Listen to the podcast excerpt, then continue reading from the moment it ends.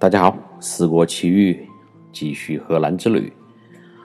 阿姆斯特丹真是一个神奇的地方，虽然没有那种跌宕起伏的山势和特别拥挤或者大城市的感觉，但是就是在这样一个看似平坦，然后又充满了非常平民化的一个很其实很富有的城市，我就感受到了各种各样的这种。经有趣的经历吧，而且跟安道帅哥就这几天就时而在一起，时而又分开，这种感觉啊，就有点回到在我们在国内一起共事的那个时候的感觉。就你们俩是朋友，会有时间在一起聊天呐，然后相处啊，但是又会有那种自己的私人空间，这种感觉非常的好啊，就不像像我们国内有的时候，你的一个好朋友多年没见了。突然一下从一个城市到另外一个城市来看你，那可能就是比如说头天晚上五点钟到，你就跟他一起去逛，然后去吃饭，晚上喝酒啊，除了睡觉的时间在一起，第二天早上又在一起。就他可能在你的城市要停留一个两三天的时间，几乎除了吃饭睡觉，你们啊都在一起。那种感觉其实对我来讲不是很好，因为我毕竟还是喜欢一个人独自去探索、去发现嘛。而安道呢，他。既尽到了他的待客之道，虽然他没有请我吃饭啊，他毕竟给，但是他毕竟给我安排了那个，呃，住宿的地方嘛。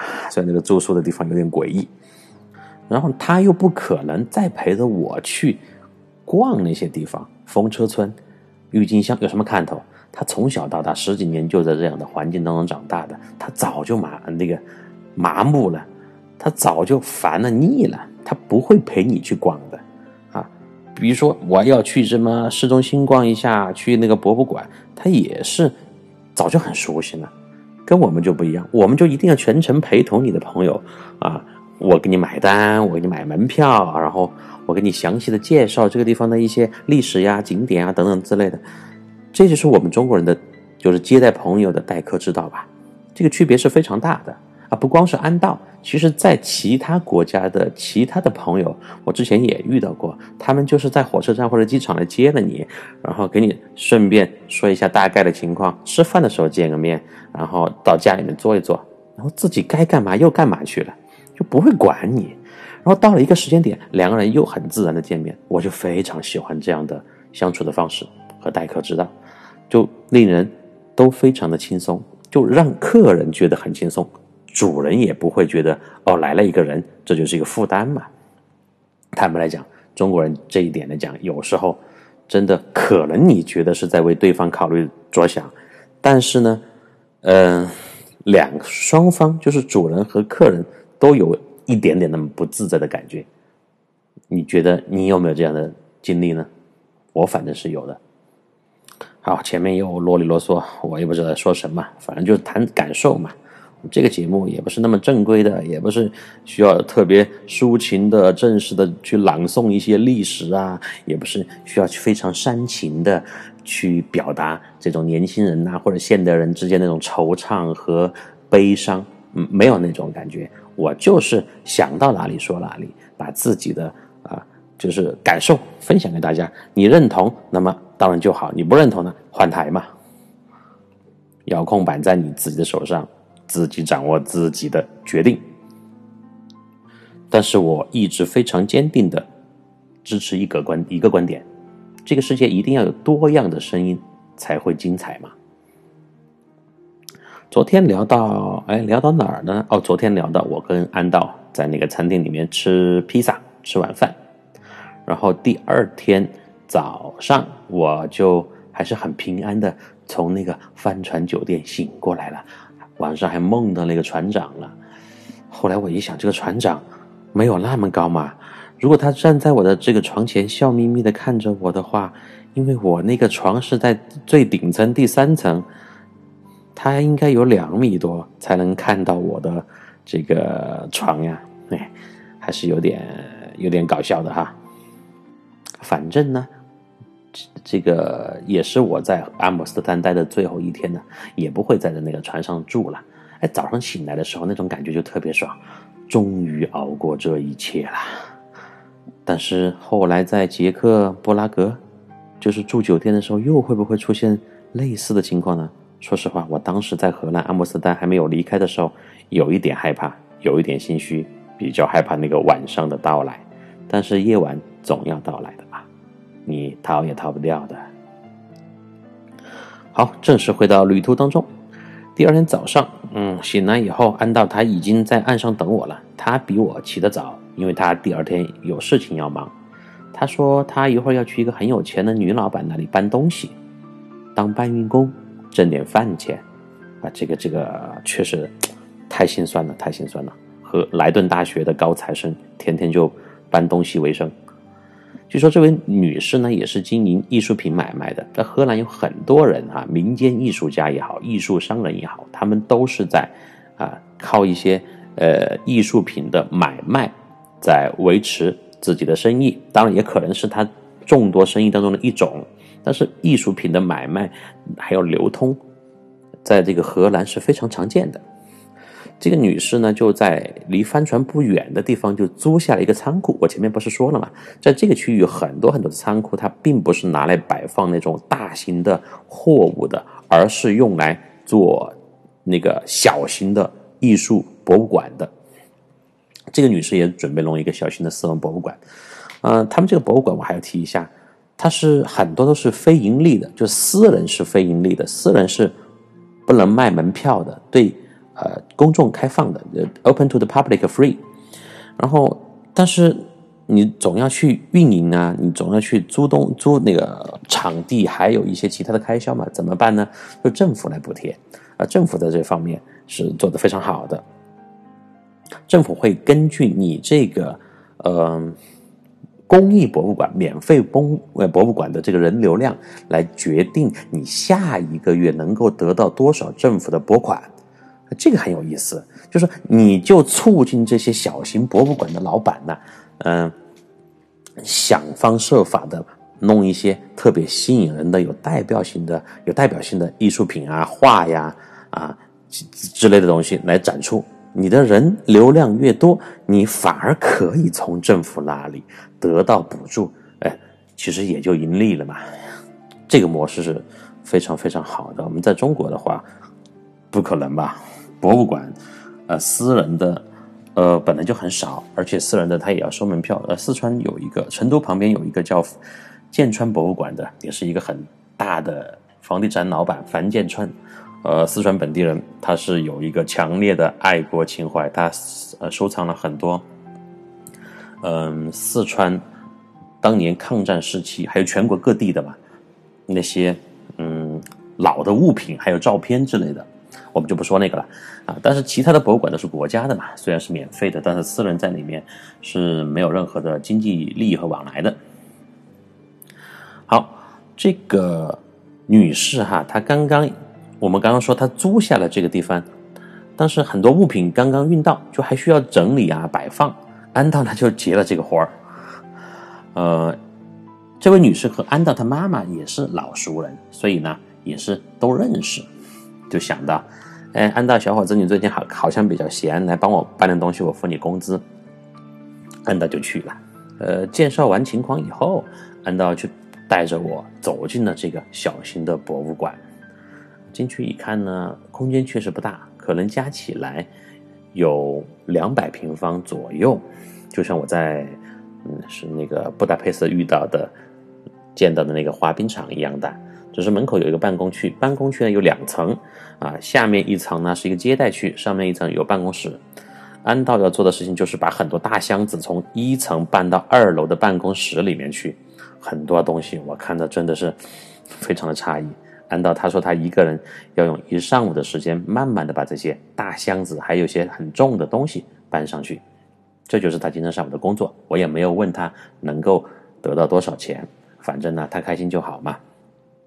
这个女老板是一位非常热情的五十多岁的呃妇女，她说着一口字正腔圆的老派荷兰英语啊，字正腔圆的老派荷兰英语，大家可以想象一下那个腔调，它跟英式英语是不一样，跟德国英语有有那么一点点相似，就是发音非常的嗯、准确清晰，让你听起来很舒服的感觉。就没有任何交流的困难，没有那种印度英语的那种口音混杂在里面。嗯、他见到我这个女生啊，不叫女生，这个女老板五十多岁，见到我就马上递上了一张名片。我非常喜欢她这家小馆，就是小博物馆的名字叫做 Seven New Things。那这个东西怎么翻译呢？七个新东西。我试着翻译了一下中文，七件。七是数字七，件是就快件的件，一件两件东西的件，像不像是做批发生意的老板在点货呢？我觉得那个七件呢，我这样翻译出来应该比较准确的表达了意思，而且还带有一点文艺的味道吧。艺术馆嘛，我也学着人家去装一下文艺，装一下艺术范儿。名片的背后呢，还印了这样一句英文。We develop ideas into concepts and concepts into the enterprises。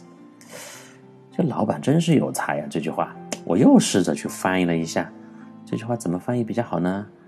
呃，让你的灵感活起来，或者是让你的灵感变现。哎，不行，变现太庸俗了，就让你的灵感活起来吧。这名片还告诉我，这个女士她的荷兰名字叫做。啊 s u z a n n e 啊 s u z a n n e s U Z N N E 啊，我只能按照英文的方式去拼了。这怎怎么翻译呢？啊，中文中文来翻译就应该是苏赞妮女士，好吧，我就称她为苏老板，苏老板比较方便。苏老板呢，见到我是来自中国的，就非常的激动。我当时觉得有点奇怪，他还立马泡了咖啡，拿出了饼干。我想，正好还没吃早饭呢，早饭钱也可以省掉了嘛。那个昨天吃那个小鱼热狗也不算便宜了，一个一个呢要二十多块钱呢。我就招呼了安道也一起来过来吃。安道呢就草草塞了几块饼干在嘴巴里面，就忙着去搬东西去了。我就看着他那个瘦弱的身躯搬弄着一个个硕大的纸箱，我心里有一种说不出来的心酸。我还问了一句：“我说你需不需要我来帮你？”难道一个眼神示意我：“算了，你不要来，不需要，因为那个老板也在这里嘛。老板是花了钱让他搬的，我现在作为朋友去帮他的话，感觉有点不合适。而且欧洲人他们这个规则意识是很强的嘛。我想，他如果都让我不要去帮他，那就算了嘛。这个时候呢，那个苏老板就趁机跟我聊起来了。然后他说呢，他在那个中国有一个养女，这个女孩呢从小是个孤儿，是通过一个国际慈善机构介绍认领的。那个在中国的养女呢，现在一直在中国的辽宁沈阳生活和学习，因为老家就是那儿的嘛。生活的费用和上学的费用呢，一直是由苏老板来负担的。这个女生来过荷兰，见过两次她这个外国妈妈，但是更多的时候呢，是妈妈去中国看她。我感到非常的好奇，就在荷兰这么一位有钱的艺术家，为什么要领养一个那么遥远的中国孩子呢？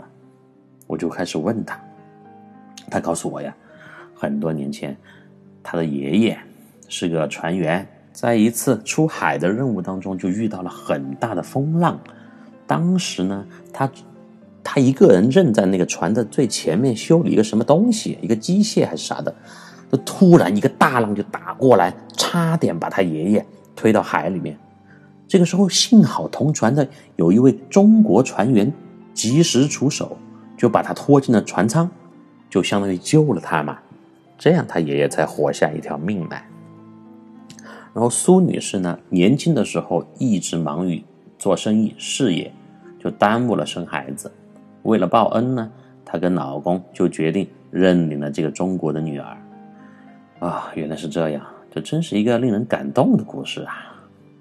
我连连称赞苏老板的仁义之心和善良之举，一边吃着人家的饼干，喝着人家的咖啡。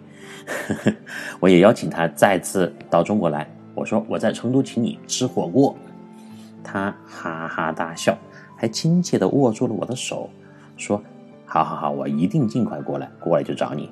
啊，你看，在国外你要认识人呐，认识新朋友，就就这么简单，就这么简单，莫名其妙的，或者是很自然的，你就有认识新朋友。当然，前提还是你要跟他能聊嘛。所以我还是在强调这个语言能力很重要的啊，You must speak English。”后来呢，我们还就又闲聊了一会儿嘛，就聊了一下中国现在的这个城市化进程啊。他说他来中国的时候啊非常的吃惊，看到我们中国发展的这么快，就任何的城市都是修了很多的摩天大楼啊，现代化的建筑非常的漂亮，交通啊生活各方面都很方便。他是很很喜欢中国的那种节奏的。其实我想说，其实中国的城市都千篇一律，没有什么好看的。都差不多，我还特别喜欢你们这种荷兰或者是欧洲这种每个地方都不一样的风格，这才有意思嘛。好，我们就继续聊着嘛。然后我还呃邀请他，我说你不是在开这个博物馆吗？你可以在中国来开一个分馆呐，我可以给你守门卖票。他 就笑嘛，笑得更灿烂了。哎，我吃着苏老板的饼干，然后继续喝着咖啡，我觉得真是沾了我们祖国那位。老船员的光啊，开个玩笑。路上嘛，能够听到更多人的故事啊，听到他们自己不一样的人生经历，也是一件非常有趣的事情。你在回忆自己的旅程的时候，嗯，慢慢的也会把这些人的故事经历啊啊不一样的地方加到你的回回忆当中，这个感觉也是非常好的。好，我从这个博物馆出来，我就没有理安安道了。我跟他说了拜拜，我们下午再见吧。然后他就继续在那搬砖啊，不搬砖，搬箱子，搬箱子。我上午安排的是去梵高博物馆，前面也说了，阿姆斯特丹的其他地方呢，我都可以不去，但是梵高博物馆我必须得去好好的朝拜一下。我在少年时期就对梵高的画作非常的有兴趣，超过了西班牙的那个有名的毕加索。毕加索抽毕加索抽象派嘛，梵高印象派。我对那些太抽象的玩意儿一直不能太不能就是特别欣赏的眼光去看，那些感觉就乱画出来的线条和那个色块呢，就隐藏了很多深奥的含义，经常让我一头雾水。艺术这个东西。你没有人给你解读，你就不知道那是什么东西。我觉得对普通我们这样的普通老百姓来说，很难去欣赏。你必须要人解释。哦，这个红色代表了这个革命，这个黄色代表了牛粪，这个绿色代表了大自然。你必须要去听别人解释，你才知道，那就是抽象派。我喜欢什么呢？我的这个美术素养其实不高哈。当然我知道我的判断标准是什么。这个画看起来第一很真实，它反映的就是我们现实生活当中的人物啊、景象啊、物品啊，这种风格我就很喜欢。第二，你确实画的好。什么叫画的好？我们外行人来看就是，呃，色泽均匀，呃，线条柔和，这个表情丰富啊，栩栩如生，大概就是这些标准吧。所以呢，梵高他的作品就比较满足我这个比较低层次的欣赏水平。呃，而那些特别抽象的画家，就随便一些线条啊，一个泼墨呀，然后乱七八糟的东西，我觉得他们可以去当哲学家那种画家啊，他们去可以去当哲学家和心理学家，因为他们的画作当中隐藏了太多太多的。啊，深奥的含义嘛，就是这么一个，就是这么一个差别吧。那梵高这样的印象派，他就不一样，他就是很真实嘛，他活灵活现的描绘了他那个时代的人物和风情。梵高呢，最开始是非常的穷困的啊，没有钱买画笔，没有钱买颜料，全靠他一个叫呃提奥梵高的弟弟这么一个人来资助他，因为他弟弟是一个呃美术品的商人，就是经济条件还不错啊。梵高他本人他叫文森特梵高嘛，他弟弟叫提奥梵高，就两个梵高，两兄弟。他全靠他那个弟弟啊，在经济上支持他，他才能勉强支撑起自己的爱好。这梵高这个人，他特别的热爱、钟爱绘画这件事情，所以就坚持下去，就有一有有一种执拗，有一种特别特别坚定的固执，去想要终身的去从事绘画这件事情。我就想到西班牙的伟大的建筑师高迪，高迪也是这样一种人嘛。哎，梵高、高迪两个人的名字当中都有高，这个姓高的啊，名字当中有高的，好像都比较厉害啊。还有谁？高高玉良，你看我又在乱想。人民的名义当中那个高书记高玉良也姓高，也是个狠角色。哎，不过那个人民的名义确实挺好看的哈，我肯定大家都看过吧？当年是哦火鸡火遍全国的反贪剧。好了，我们回到梵梵高。梵高呢，他最开始没有，我刚说了，没有钱买笔，也没有钱买颜料，更没有钱去请那个模特画人物。但是他又特别喜欢画人物，所以最开始的时候，经常就对着镜子画自己，就和他的老乡和前辈伦勃朗一样。就是伦勃朗也是嘛，只是比他早一个世纪，比梵高是荷兰最伟大的艺术家、画家之一。他们两个都是世界上拥有最多自画像的画家，只是那个伦勃朗的作品当中呢，大量的都是一些宗教题材和皇家宫廷题材的风格，啊，比较高端大气，也比较啊魔幻嘛，宗教嘛，啊，比较神圣。而梵高他的作品的风格呢，就更加的接地气，所以这也是。他为什么更加受普通大众，尤其是中低层的普通老百姓和劳动人民爱戴的原因呢？论这个艺术成就呢，呃，伦勃朗应该是在呃梵高之上的。我之前也问过安道，他们荷兰人对伦勃朗和梵高的看法，他就说了，梵高就是人民艺术家，然后伦勃朗就是高级艺术家。呃，荷兰老百姓就更喜欢梵高，但伦勃朗在呃世界艺术史当中的地位，嗯，应该比梵高还要稍稍那么高一点儿。但是不同时代的两个人嘛，我觉得风格也不一样，也没有什么可比性。就带着我刚刚说这些知识储备和自己的一个理解，我就踏上了去往梵高博物馆的。公交车，应该是电车。那么在下次的节目当中呢，我将带领大家深入到梵高博物馆去欣赏这位世界艺术大师的作品，然后一起漫步在梵高那个时代的精彩世界当中。好了，今天就到这里，拜拜。